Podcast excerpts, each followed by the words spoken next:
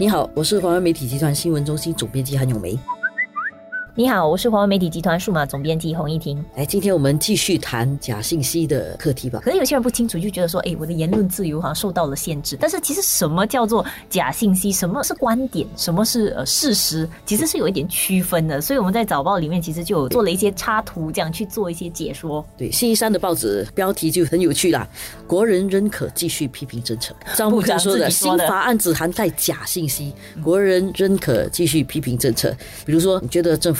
的水平越来越差了，你是不是不可以讲？不是的，其实是可以讲的。嗯，这个是观点，其实这是一种看法，不是说真实或假的信息。甚至如果你是要讲说啊某某某部长的水平也下跌了，其实这个东西不在假信息的范畴里面。嗯，只是这个讲的时候要小心啦，因为你讲过头的时候，其实它有可能涉及到诽谤。不表示说它不是假的，你就完全没有事，就可以随便乱讲，因为还有其他的法律的，比如说诽谤是其中一个。观点的话，不太会在这个假信息的这个法令底下治罪，它是一个三部曲嘛。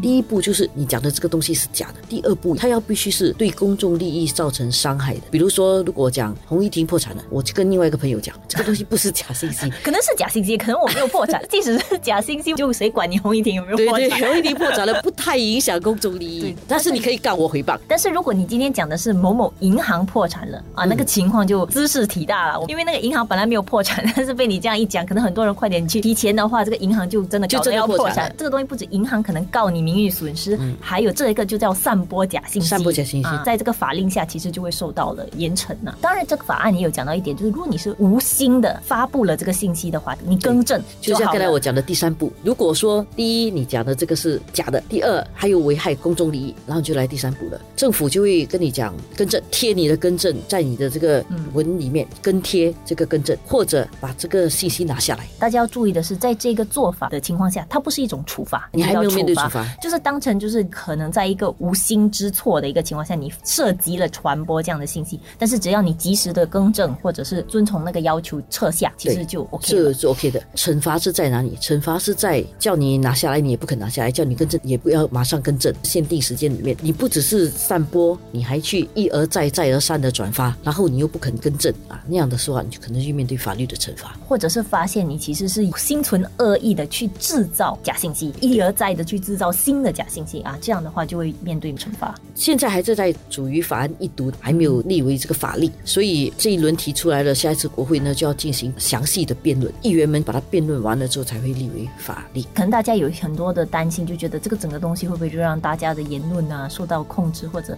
言论自由受到了限制？在某种程度上，其实我觉得也是让大家比较谨慎的去看待自己的言行了，就要为自己的言论负责任。特别是现在社交媒体的整个传播力是不能小看的。除了怎么样对付假信息之外，我们要考虑到另外一点，就是。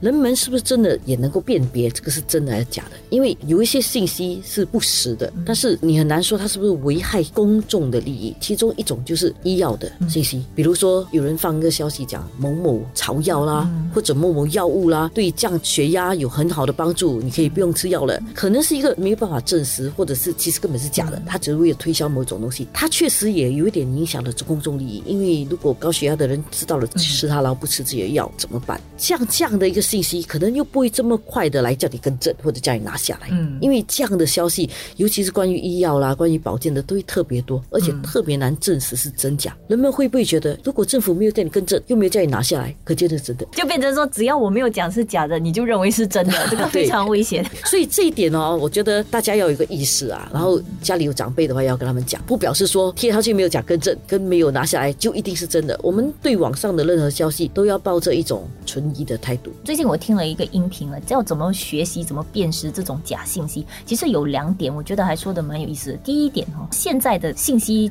传播，如果你看到一些东西哦，写的很夸张，或者很绝对，或者是 too good to be true，它很多时候真的是有有问题的，所以大家就要有一点戒心了。然后第二点也是因为在于现在社会的整个架构已经是很细致化的分工，所以它的整个体制很多人已经很成熟。为什么有些东西如果真的这么神奇的话，它为什么在整个已经健全的制度里面没有浮现出来，或者被被发现，到现在才好像一个绝活突然间蹦出来，就要去想退一步去想，哎，这个东西可信吗？还是其实就是有人凭空捏造了一些东西来，呃，为了个人利益或者什么的。